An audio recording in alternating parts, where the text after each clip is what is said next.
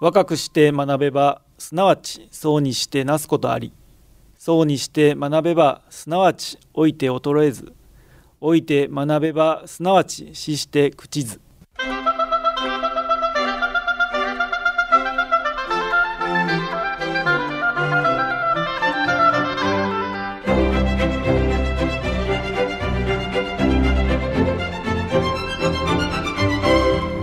兵庫ラジオカレッジ。今朝の短歌。夫婦とは2本のレール。目的に向かって進む。つかず離れず。夫婦とは2本のレール。目的に向かって進む。つかず離れず。杉原純子。夫婦は子育てであったり家のことであったり同じ目的に向かって日々を過ごしています。けれどもある程度の距離を保って進むのが円満のコツかもしれません。さて今朝の兵庫ラジオカレッジは MC タレントの南香織さんのご出演で古事記の中の神武統制をお届けします。今朝の講座は本科生の往復課題番組です。本科生の皆さんは講座を聞いて感じたことを往復はがき400字程度にまとめ事務局まで提出してください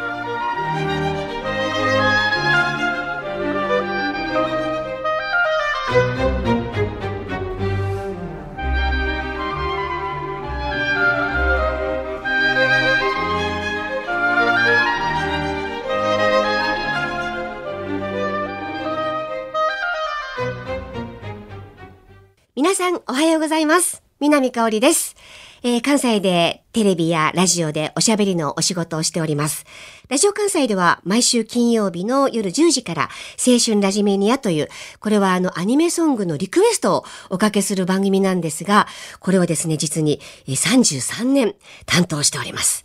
で、今回この朝のお時間を頂戴することになって何お話ししようかなーっていろいろ考えたんですが、こういうのメディアでのおしゃべりとは別に、数年前からちょっと私がライフワークにしていることがあって、それにしようかなと思いますいまして、で、それ何かと言いますと、実は古事記の朗読なんですね。皆さんはこの古事記っていうものにはどれくらいのこう興味と知識をお持ちかなと思うんですが、これね、多分世代によっていろいろかと思うんですけど、例えば教科書で習う古事記っていうと、日本最古の書物であるとか、えー日本書紀と一緒だとかですね、あと712年に完成した、この辺テストに出るやつなんですけど、編纂したのは大野安丸であるとか、えー伝説を暗記したのが日枝のアレイであるとか、結構そのあたりは学校の勉強でも教科書で習ったんじゃないかなと思います。あとその古事記に書かれてる神話が結構あの子供向けの本に書かれてたりするので、あの稲葉の白うさぎの物語とか、山田のオロチとか、あの天の岩戸の天照大神のお話とか、この辺も全部古事記の神話なんですけど、それでご存知の方も多いと思うんですね。でも今日はですね、もう少しだけその古事記を詳しく皆さんにご紹介できたらなと思っています。ちょっとあの前半は歴史の授業みたいになっちゃうんですけど、あの後半にはその古事記のですね、朗読もお届けしようと思いますので、どうぞ最後までお付き合いいただければなと思います。そもそもこの古事記をですね、作りたいと、作ろうと思い立ったのは一体誰でしょうか？これは天武天皇です。でこの頃には日本には仏教が伝わってきてて、でもすでに近隣の国とも交流があったので、まあこの日本という国、まあ多分日本とは当時言ってなかったと思いますけど、その国にはこういう伝説があるんです。神話があるんです。え皆さんが今から付き合おうと思ってくださってる国には、こういう成り立ちがあるんです。っていうことをきちんと形にしたいと、天武天皇が思われたのが最初なんですね。もう大きなプロジェクトだったんだと思います。で、先ほど名前の出た日枝のアレイが各地に伝わる伝説を聞いて覚えて、で、それを書き記したのが大野安丸と。で、そもそも文字のない時代からのことを書き起こすために、伝承とか、各豪族の家の言い伝えとか、で、神社に残っている伝承とか、もういろんなものをかき集めてきて、で、これを一個にキュッとまとめたのが古事記なので、まあ、実際のところは、本当のところは誰もわからない。というのが、まあ、古事記です。で、少し後に書かれたのが日本、実は日本書紀なんですけど、どう違うかって言いますと、すごく簡単に言うと、海外に向けて書かれたのが日本書紀で、国内に向けて書かれたのが古事記って言われてるんですね。なので、日本書紀は割とこの、この国の成立についてしっかり詳細に書かれているのに対して、今日ご紹介している古事記の大きな目的は、その天皇家の歴史を記すことだったと言われています。なので、より神話の割合が高いのが古事記って言われてるんですね。で、結局このプロジェクトめちゃくちゃ時間がかかって、そりゃそうですよね。もうあの、歩いていくしかない時代ですか。まあ馬もあったと思いますけど、日本中にね、残る伝承を集めるわけですから、すごく時間がかかって、思い立った天武天皇はは完成を待たずにお亡くなりになります。で、最終的に完成をさせたのは、その後の、後の元明天皇の時代。それが都が奈良の平城京に移された710年の2年後、712年となってるわけなんですね。どのくらい長いんだろう、古事記って。実は日本書紀はめちゃくちゃ長いんですけど、古事記ってシンプルで、全部で3巻です。上つまき、中つまき、下つまきって呼ばれてるんですけど、まずその一巻、上つまきには神々の世界が書かれてて、まあ、イザナミとイザナギが降り立ってこの国を作ったところ。そこから始まってます。で、アマテラスオオミカミ、スサノオノミコト、ツクヨミノミコトっていう三騎士が誕生して、で、その神々のいるところから、ニニギノミコトっていう神様が人として地上に降り立つところ、天孫降臨と呼ばれてますが、そこまでが書かれているのが一巻です。で、二巻、中津巻は初代神武天皇から王神天皇まで。で、三巻は仁徳天皇から水古天皇までのことが書かれてるんですが、もう最後、本当にシンプルになってきて、もう書くのめんどくさくなったんじゃないかなと思うぐらいシンプルになってきて、あの有名な聖徳太子の伝承すらほとんど書かれてないんですね。つまり、古事記って何が書きたかったっていうと、地上の国を今治めているのは天皇家ですよ。で、その天皇家の系譜は神話になぞらえて、私たちのこの皇位継承っていうのは正当性があるんですよっていうことを国内に示すために書き記したかったものが古事記だっていうふうに言われてるんですね。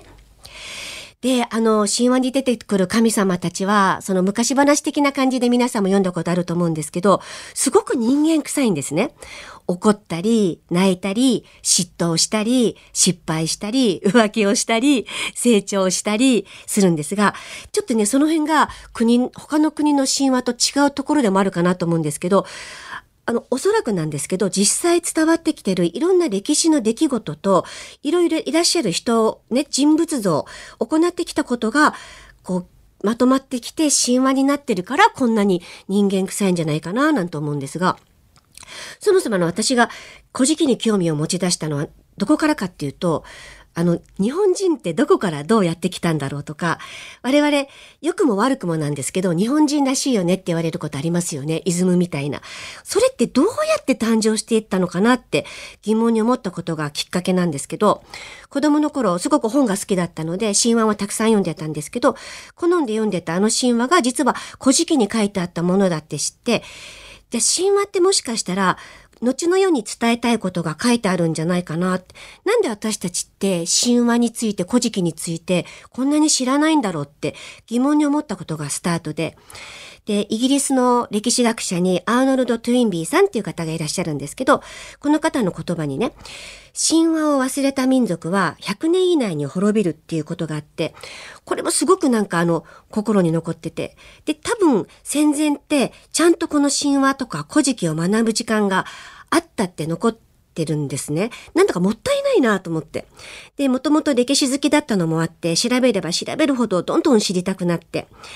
で、その時に、あの、実は二条高時さんという方にお会いして、で、この方は藤原五石家っていうとまた歴史の授業みたいなんですけど、藤原家ってあの藤原道長とか風人とかのあの藤原家ですね。その藤原家から鎌倉時代に5つの石棺家ができるんですけど、この上家、高塚家、九条家、一条家、二条家。この二条家の、まあ、末裔にあたる方で、まあ、世が世なら、もう口など聞けないようなお方なんですけど、割とあの、気さくなお方で、我々は総称とお呼びしてるんですけど、その二条総称が教えてくださったことによるとね、あの、現存する古事記って、あの、もう解読がずっと不可能になってたものを、実は江戸時代に元織宣長っていう人が35年かけて解読したものを、今私たちが読んでるんですね。古事記っていう形は。で、実はこの藤原五石家には、それぞれ古事記の読み解きが口伝で伝わってるんですって。で、それが家によって中身が違うらしいんですよ。もっと言うと、天皇家には天皇家の、御石家には、例えば軍事を司るお家には軍事的な読み解き方。で、歴史を司るお家には歴史的な読み解き方っていうのが連綿と伝わってるらしいんですよ。めちゃくちゃ興味深くないですか？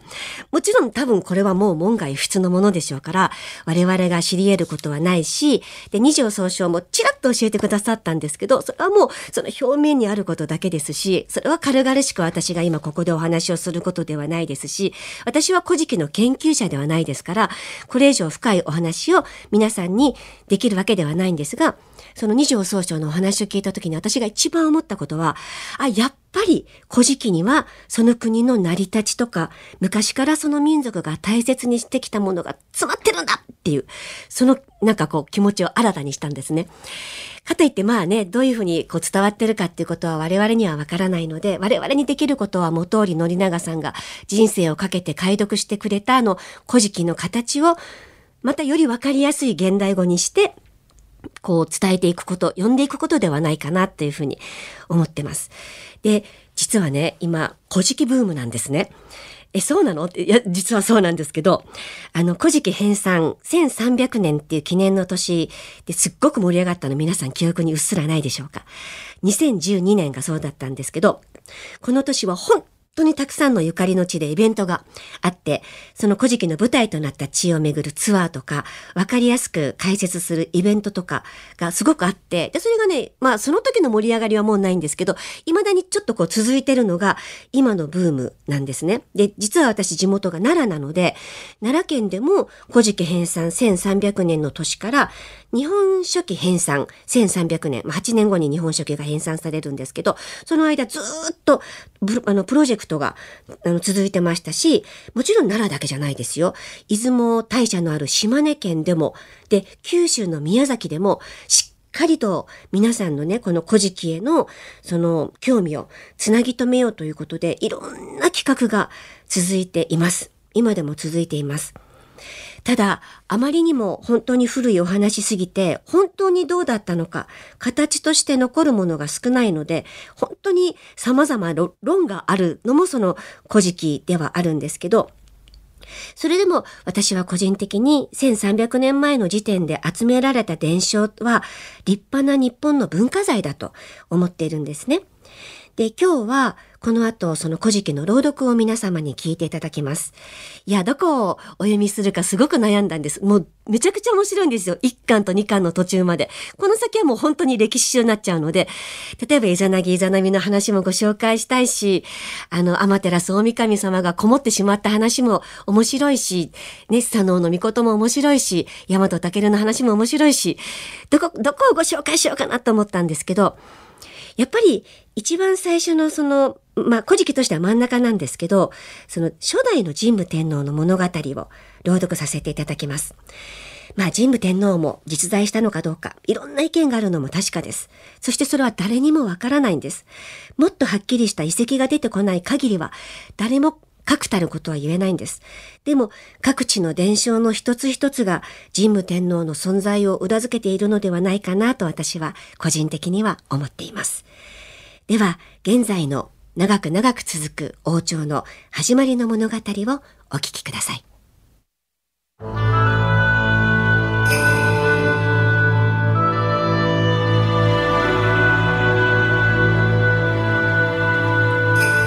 神武統制の物語私たち日本人が世界に誇れるものはたくさんあります文化食歴史精神。日本の皇室が現在続く世界中の王朝の中で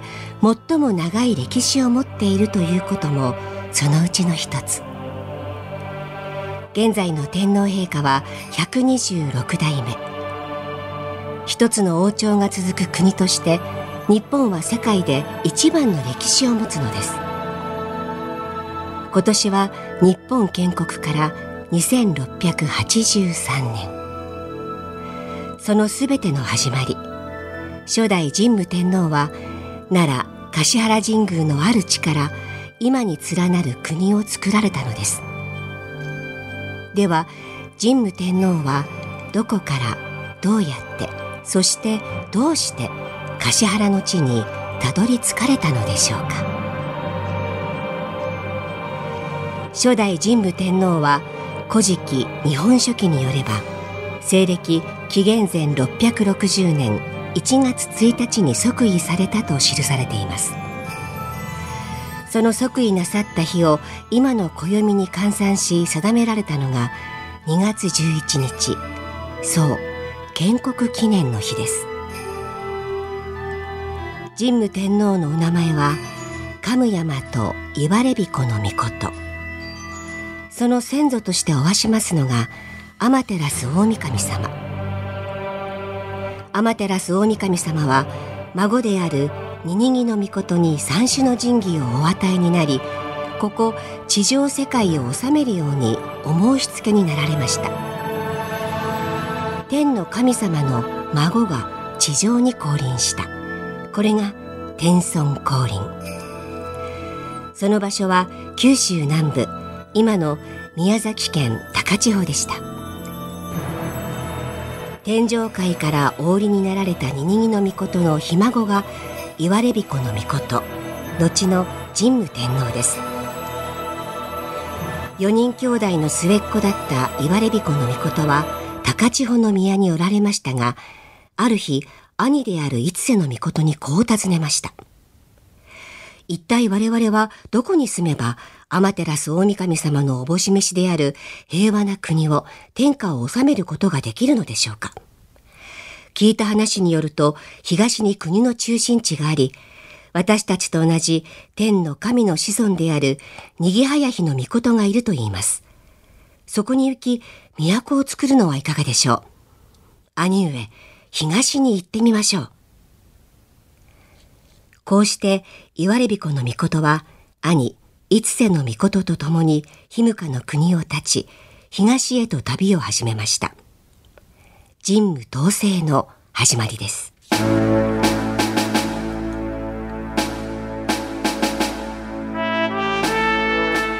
とはいえすぐにたどり着いたわけではありません。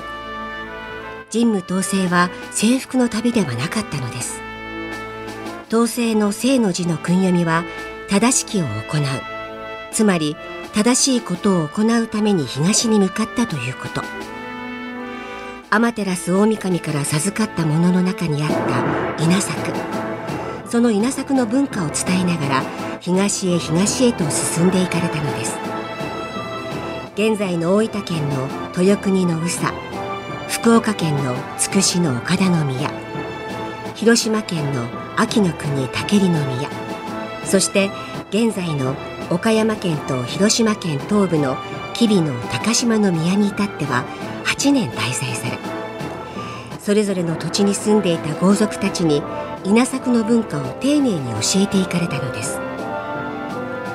新しい文化をもたらしてくれる天津神の巫女である岩れ彦の御事たちは歓迎され丁寧に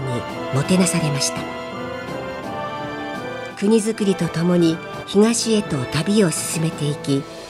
瀬戸内海を渡り明石海峡を通り大阪湾へと入っていきました。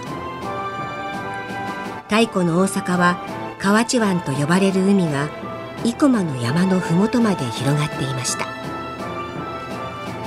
岩れ彦の御事は現在の東大阪市の草加辺りまで到達しました。目の前に迫る生駒山を越えれば大和の地というところで地元の豪族である長常彦が待ち構えていました。戦を仕掛ける長常彦。山の上から攻めてきたので有利だったとされています。この戦で兄である一世の御事は肘に矢を受けてしまいました。やむなく一時撤退をする岩れ彦の御事たち。傷を負った兄はこう言いました。我々は天照大神の子孫、火の巫女なのに、その太陽がある東に向かって矢を向け、戦ったのが間違いなのだ。太陽を背負い、東から西に向かって攻めるべきなのだ。大阪の泉南市に立つ小野神社。地元では、いつせの御は山の水で傷口を洗ったと伝承されています。村人たちが解放し、いつせの御事の右側で手当てをした家は右座。左側にいた家の者は左座をそれぞれ名乗り、その名前は明治の頃まで残っていたそうです。このように、古事記日本書紀は各地に伝わる伝説を丁寧に集めて書かれています。神話から始まった物語は、こうして歴史書となっていくわけです。結局、いつせの御事は、受けた傷がもとで亡くなってしまいます。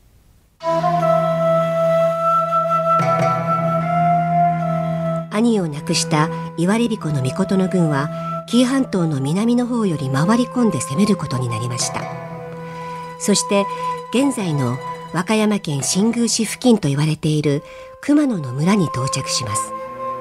するとその土地の神である大きな熊が現れその毒気にやられあわや全滅かと。その瞬間高倉寺という人が現れ天照大神より彼らを助けるように賜った剣を献上したのです。言われびこの御事はその剣を受け取り熊野の山の荒ぶる土地神を治めていきました。さらに天照大神様はこの先の土地の神や豪族を治め迷うことなく進んでいくためにとても大きなカラスを言われびこの御事に使わしました。そうヤタガラスです。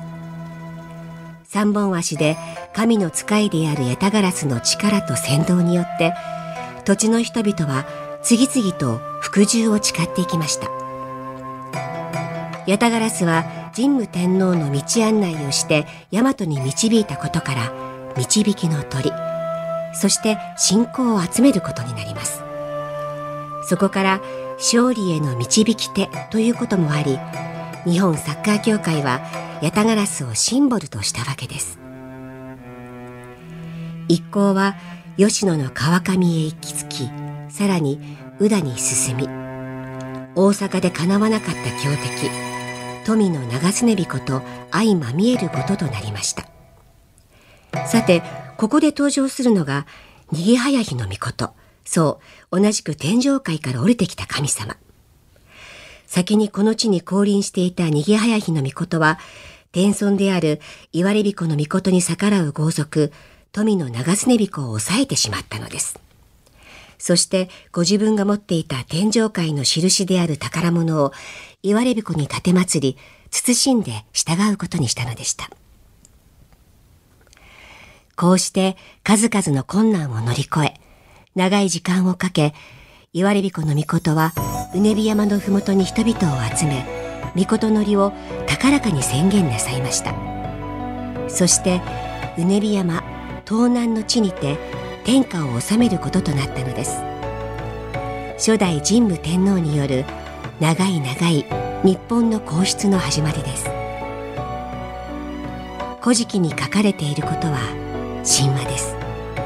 でも間違いなく歴史書でもあるのです。神武天皇の建国の御のりにこんな一文があります。国を一つにまとめて都を新しく作り我が国をみんなが共に平和で暮らせる家族が集う家のようにしていきます。これはとても素晴らしいことではありませんか？うねり山の東南の橿原の地が国の中でとても素晴らしい場所なのでここを国を治める場所に定めましょう。そしてこんなことも書かれています。天皇は民を支配するものではありません。国の様子を知り国民に寄り添い国が治まることを願い祈る。国民を宝として大切に国の平和を願う存在とする。この初代神武天皇の時代から民衆の幸せこそが大事なのであって火の御子に連なる者たちはそのためにこそ存在する。これこそが神々のご意志であるという考えであったことを古事記や日本書紀は教えてくれるのです。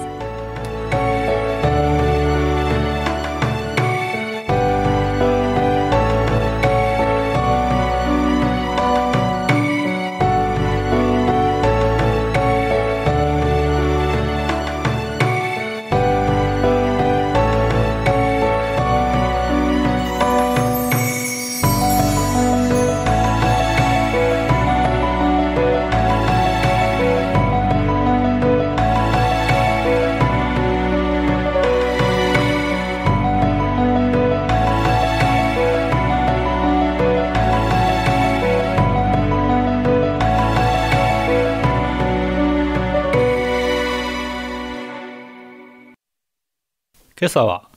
MC タレントでラジオやテレビでご活躍されている南香織先生に古事記の中の人務統制についてお話しいただきました。先生は奈良県のご出身で現在県内の自治体の観光大使に任命され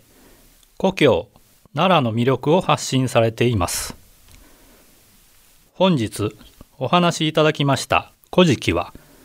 現存する日本最古の歴史書と言われています。皆さんも稲葉の白うさぎや国海などの神話でよくご存知かと思います。この中で神武統制は初代天皇と言われる神武天皇が即位するまでのさまざまな出来事が物語として描かれています。古事記は登場する神々や人物が人間味にあふれドラマチックに描かれています。さらに事実関係や書物の編纂の目的などが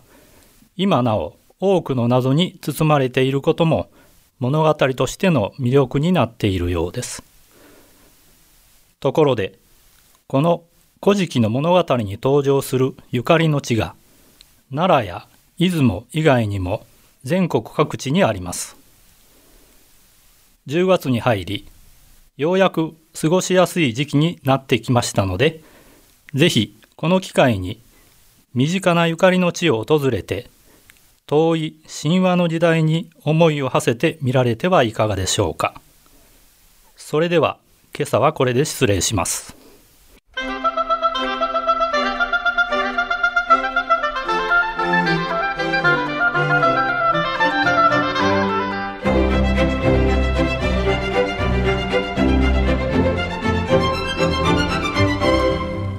語ラジオカレッジ。今朝は古事記の中の神武統制を